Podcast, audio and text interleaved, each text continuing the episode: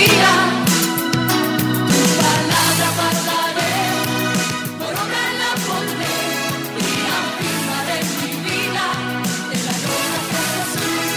Y ahora, la meditación de la palabra de Dios.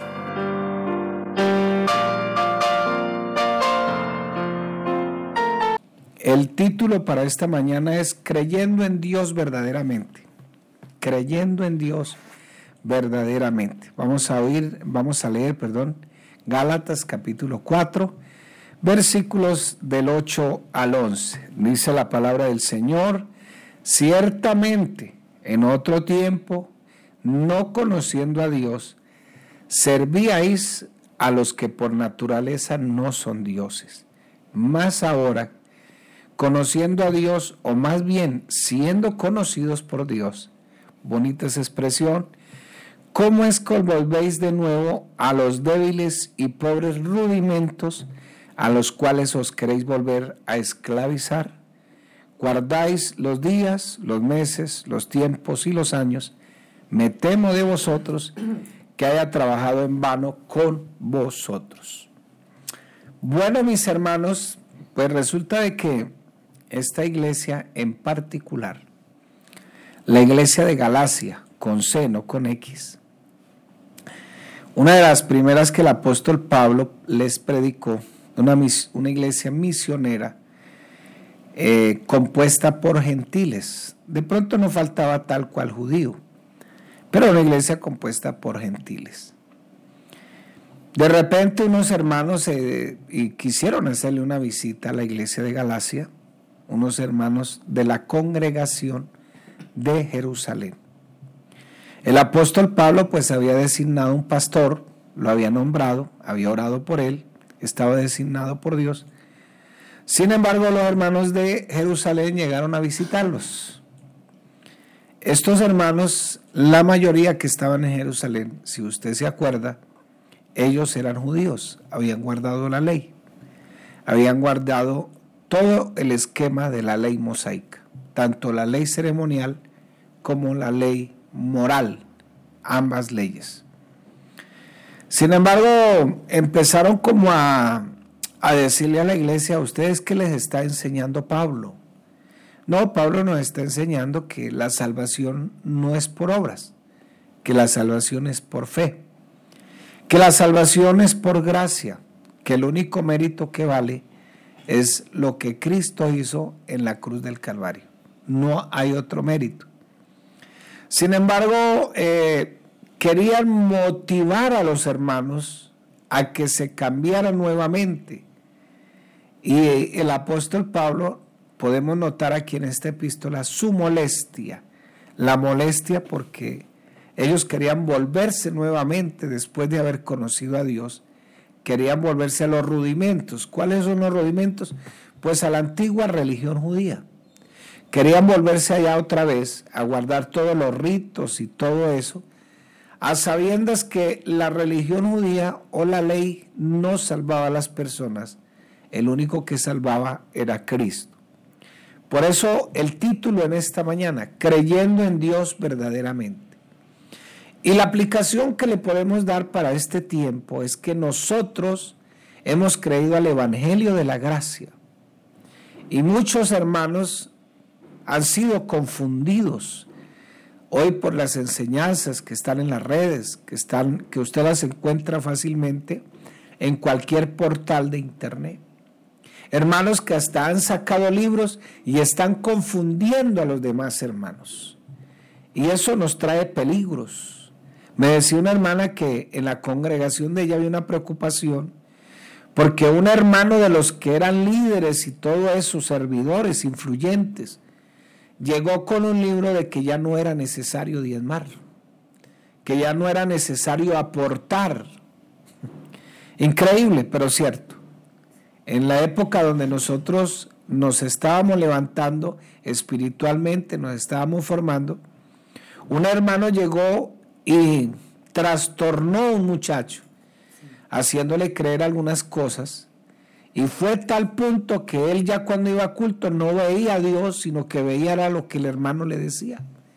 Y es así como el muchacho se apartó del Señor, se descarrió y no volvió más a la iglesia. Ojo con eso, ojo, mucho cuidado con eso. Esta mañana en el programa de Somos Pentecostales estábamos viendo la renovación de nuestra mente y cómo tenemos que cambiar nuestra mente, porque no podemos vivir solamente de sentimientos. Hay que aterrizar, hermano querido. Dios me ha puesto en la congregación local para que yo me forme, para que yo crezca, para que yo aporte, para que yo evangelice y gane almas para la gloria del Señor. Ahí es donde me ha puesto Dios. Y ahí es donde tengo que aprender. Y debemos entender que en la congregación no todo mundo ya está en la gloria de Dios. No todo el mundo ya está caminando sobre el aire, ni el pastor siquiera. Todavía el pastor se pone malenio con la socia. Imagínese, imagínese usted. Todavía el pastor eh, de vez en cuando le molestan las cosas que algunos hacen. Entonces todavía no estamos en la gloria de Dios. O sea, hablando de que todavía ya no, o sea, que todavía no estamos caminando sobre el aire, pero sí estamos en la gloria de Dios sí estamos en la gloria. Entonces, creyendo en Dios verdaderamente, y eso es lo que el apóstol Pablo nos está dando a entender aquí, me temo, dice el versículo 11, de vosotros que haya, que Él haya trabajado en mano con vosotros. Y es que a uno le duele, hermano querido. Uno le duele. Yo dedico mi tiempo completo a estudiar, a sacar los mensajes, a leer la Biblia, a estar orando por los hermanos y, botarla toda aquí el fin de semana. Y cuando de repente un hermano se le tuerce a uno, a uno le duele. Le duele, si me duele a mí, cuánto más al Señor. Entonces, la gran mayoría de las personas a veces dicen creer en Dios, pero realmente están creyendo eh, en un Dios que solo lo han definido los seres humanos y no como está en la palabra. Es un Dios de su imaginación. No han creído todavía en el Dios que está en la palabra, el Dios que tiene una sabia revelación. El Señor en Juan 17.3 dice que el camino, eh, o más bien que la salvación es conocer al único Dios verdadero. Y el mismo Juan, que escribe Primera de Juan, Primera de Juan 5.20 dice, y sabemos que el Hijo de Dios ha venido y nos ha dado entendimiento para conocer el que es verdadero. Y estamos en el verdadero, en su Hijo Jesucristo. Este es el verdadero Dios y la vida eterna. Y cierra el pasaje con el versículo 21 diciendo, hijitos guardados de los ídolos. La idolatría no es solamente tener un muñequito de metal, de madera, de bronce, porque eso es muy fácil. Eso es idolatría. No, idolatría es no creer en el Dios verdadero de la Biblia. Creer en el Dios de nuestra imaginación. Y por eso resultan muchas teologías. La mayoría de la gente en el mundo cree en Dios. Y un buen porcentaje afirma ser cristiano porque está de moda. Ser evangélico está de moda. Hasta el diablo se volvió evangélico. Hasta el diablo anda con la Biblia debajo del brazo. Sin embargo, al observar la vida de muchos, no parece que su creencia en Dios marque una gran diferencia con las demás personas que dicen uno ser cristiano y otro no ser cristiano. Y qué bueno que con la guía del Espíritu Santo y practicando los principios de la palabra de Dios, ojalá podamos realizar nuestra transformación y ese es lo que llama la Biblia el nuevo nacimiento. La realidad nos muestra que hay tres categorías de personas que creen en la, en la existencia de Dios. Se las voy a mencionar en esta mañana y no le voy a cobrar nada, hermano. Claro que si me quiere mandar algo no hay problema. Dice, la realidad, tres categorías de personas. Las primeras, los que dicen creer en Dios pero realmente no lo conocen. Entonces son muy devotos, el Dios de su imaginación. Y es, esa, es probablemente donde se encuentran muchas personas que solo tienen un conocimiento intelectual de Dios. Dicen ser cristianos porque sus padres eran cristianos o porque van a la iglesia de vez en cuando. Solo conocen al Dios de su imaginación el Dios que puede resolverme un problema, el Dios que puede resolverme una situación y no más, y al Dios de su religión, pero no conoce al Dios de la revelación bíblica. Voy a leerle primera de Juan capítulo 2, versículo del 3 al 4, y en esto sabemos que nosotros le conocemos, si guardamos sus mandamientos. El, el que dice, yo le conozco y no guarda sus mandamientos, el tal es un mentiroso y la verdad no está en él. En la Biblia no es Alonso Castro la que afirma que quien dice creer en Dios, no, pero no practica la verdad, entonces está diciendo mentiras y realmente no conoce a Dios. Voy a leer este mismo texto en la nueva traducción viviente. En esto sabemos que nosotros le lo conocemos si guardamos sus mandamientos. El que dice yo lo conozco, pero no guarda sus mandamientos, el tal es un mentiroso y la verdad no está en él. Pero el que guarda su palabra, en ese verdaderamente el amor de Dios se ha perfeccionado. Por esto sabemos que estamos en él. El que dice que permanece en él debe andar como él anduvo. Esa es la primera persona que le estoy mencionando. El que dice creer en Dios, pero realmente no lo conoce. Si lo conociéramos, si supiéramos que Él está en todas partes, que para Él es lo mismo la luz que las tinieblas, entonces practicaríamos su verdad. Segunda clase de personas, los que realmente creen en Dios, pero no lo conocen como Dios exige que lo conozcan. Entonces, estas personas pueden eh, de pronto en una campaña, en un culto muy hermoso, levantaron la mano eh, y dicen conocer a Dios y asisten por algún tiempo, pero realmente no están involucrados ni en el estudio de la palabra, ni en los cultos, ni en la charla, ni en las conferencias que da la iglesia para el crecimiento, el discipulado, y no han cambiado muchas de sus costumbres. No es que yo soy así, de malas. Dijo alguien por ahí, de malas es un burro con alas. Y estas personas creen en Dios y son salvos por la gracia de Dios, porque son, ya son cristianos. Pero su descuido, su falta de disciplina, por no estar sujetos a su pastor, por no prepararse, por no entender la sabiduría de Dios, por no saber que la integridad, no saben cómo practicarla. Entonces por eso, a pesar de que creen en Dios y a pesar de que son salvos, no practican la gracia de Dios como se les está enseñando. Entonces en la iglesia somos unos, en el parque somos otros, en la casa somos otros, en la oficina somos otros, en la universidad somos otros, en el colegio somos otros. Parecemos el camaleón. Y, y, a pesar de que somos salvos, a pesar de que tenemos la iglesia, a pesar de que tenemos el poder del Espíritu Santo. Entonces mi hermano dice, eh, voy a leerle la nueva traducción viviente los versículos que tomamos de base. Entonces eh, eh, dice, ciertamente en otro tiempo, cuando no conocíais a Dios, servíais a los que por naturaleza no son dioses. Pero ahora que ya conocéis a Dios, o más bien que son conocidos por Dios, ¿cómo es que se quieren volver de nuevo a los débiles y pobres rudimentos a los cuales os queréis volver a esclavizar? Entonces, los rudimentos, no se le olvide que es esa doctrina pasada que practicábamos, que no tenía nada que ver con la verdad que estaba revelada en su palabra. Tercer tipo de personas, quienes creemos en Dios bíblicamente, lo amamos genuinamente, nos relacionamos con Él íntimamente y lo servimos de todo corazón, alegre y fielmente. No importa que de pronto el hermanito me mire mal, o la hermana me mire mal, o el vecino me eche la basura a la casa, etcétera, etcétera. Esos son los tres tipos de personas. Eh, lo vuelvo y le repito. El primero, los que dicen creen en Dios, pero realmente no lo conocen. Los segundos, los que realmente creen en Dios, pero no lo conocen como Dios exige que lo conozcan.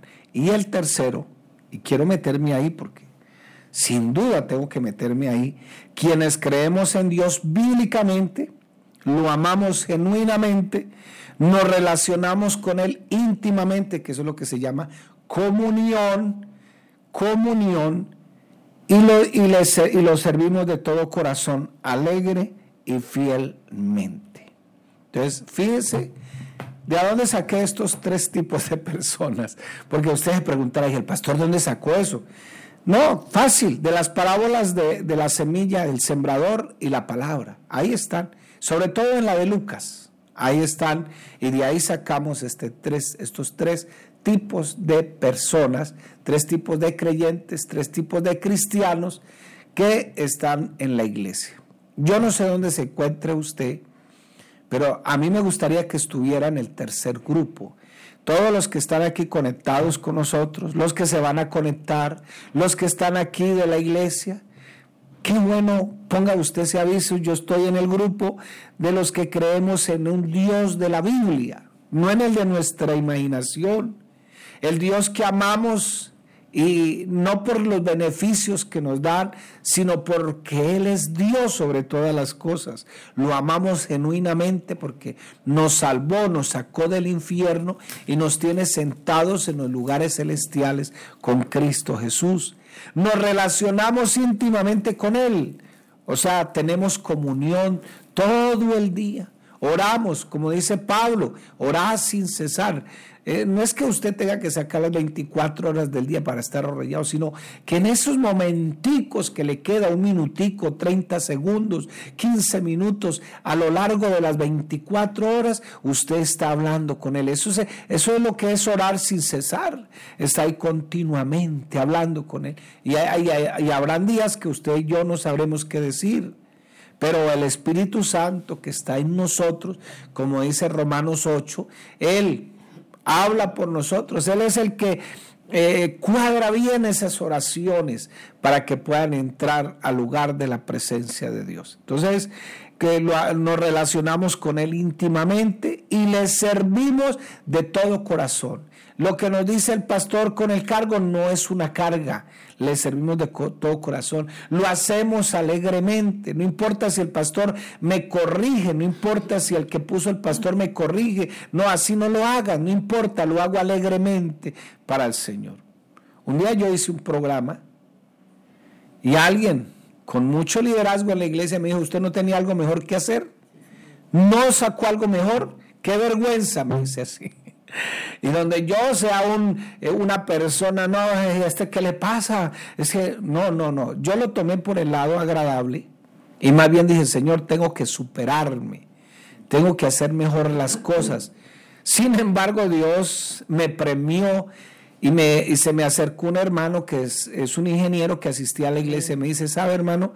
que ese programa que usted hizo tan lindo me llenó el corazón, me habló. Entonces dije, Señor, una cosa son los que dicen los hombres y otra cosa es lo que tú haces en el corazón de las personas. Entonces le, le servimos de todo corazón, alegre y fielmente, no importa que me diga, no barriste bien, no hiciste eh, no importa, yo sigo ahí porque le sirvo es al Señor, aunque al ojo humano no le parezca, al Señor ciertamente está tomando todo eso.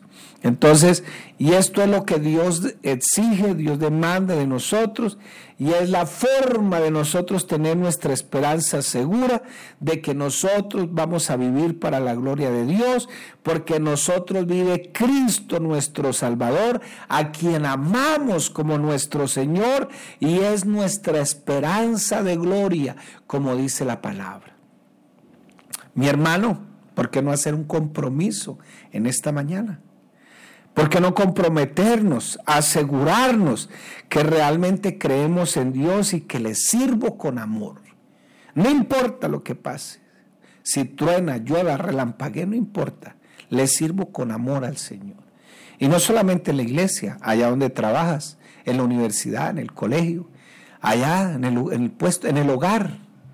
Sí, porque Ahí es donde nosotros podemos demostrar que somos lo que somos por la gracia de Dios. Entonces, mi hermano, en esta mañana quiero, quiero que usted y yo nos comprometamos. ¿A qué grupo pertenece? Al tercer grupo. Quienes creemos en Dios bíblicamente, lo amamos genuinamente. Porque es que, hermano, creer en un Dios teórico no nos lleva a ninguna parte. Créamelo, no nos lleva a ninguna parte.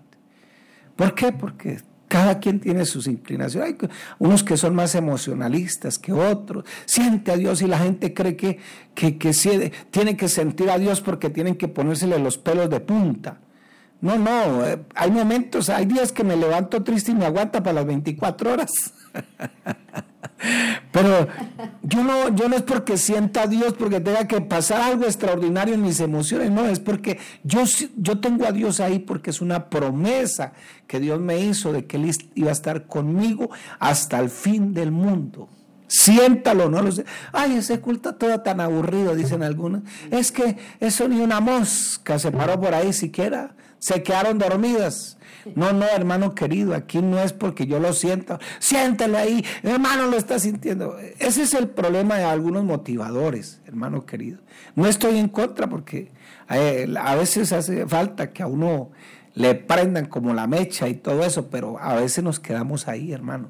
Y ese es el peligro, que te quede, ay, no, es que no siento orar así no lo sientas. Que no siento ir a la iglesia, así no sientas. Que no siento leer la Biblia. No, hermano, tú no puedes estar ahí, en ese grupo. Tienes que amar al Señor bíblicamente, creerle en Él bíblicamente, amarlo genuinamente, tener una comunión íntima con Él y servirle de todo corazón, con alegría y fielmente. Entonces, mi hermano, creer en Dios verdaderamente es creer en el Dios de la Biblia y no en el Dios de nuestra imaginación. Entonces, lo invito en esta mañana para que usted crea en el Dios de la Biblia. Dios me los bendiga a todos.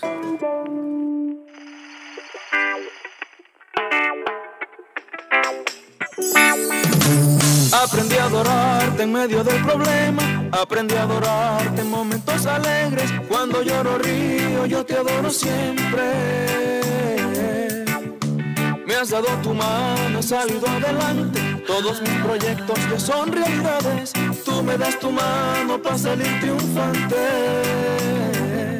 Y aunque a veces he tomado malas decisiones, te pido perdón por mis errores. Señor, siempre yo voy a adorarte. Tú eres grande y lo repito, Señor, tú eres grande. No me canso de decirte grande. Señor, siempre yo voy a adorarte. Señor Jesucristo, no puedo olvidarte. Tú eres uno solo, no hay otro más grande.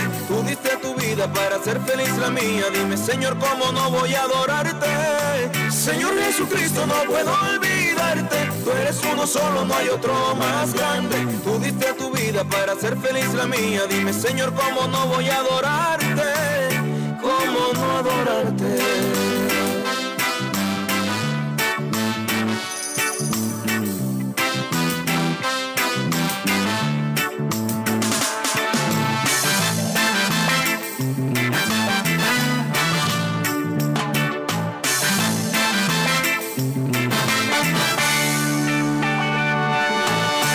Tu palabra que tú vas conmigo, guiando mis pasos por el buen camino. Vaya donde vaya, yo estaré seguro. Para ti Jesús no hay nada imposible, no hay problema grande, tú eres el más grande, venciste la muerte en la cruz del Calvario. Y aunque a veces he tomado malas decisiones, te pido perdón por mis errores. Señor, siempre yo voy a adorarte. Tú eres grande y lo repito, Señor, tú eres grande. No me canso de decirte grande. Señor, siempre yo voy a adorarte. Señor Jesucristo, no puedo olvidarte. Tú eres uno solo, no hay otro más grande. Tú diste vida para hacer feliz la mía. Dime, Señor, ¿cómo no voy a adorarte? Señor Jesucristo, no puedo olvidarte. Tú eres uno solo, no hay otro más grande. Tú diste tu vida para hacer feliz la mía. Dime, Señor, ¿cómo no voy a adorarte? Tú eres grande y lo repito, Señor, tú eres grande. No me canso de decirte grande. Señor, siempre yo voy a adorarte. Señor Jesucristo, no puedo olvidarte. Tú eres uno solo, no hay otro más grande. Tú diste tu vida para hacer feliz la mía. Dime, Señor, ¿cómo no voy a adorarte? Señor Jesucristo, no puedo olvidarte. Tú eres uno solo, no hay otro más grande. Tú diste tu vida para hacer feliz la mía. Dime, Señor, ¿cómo no voy a adorarte? ¿Cómo no adorarte?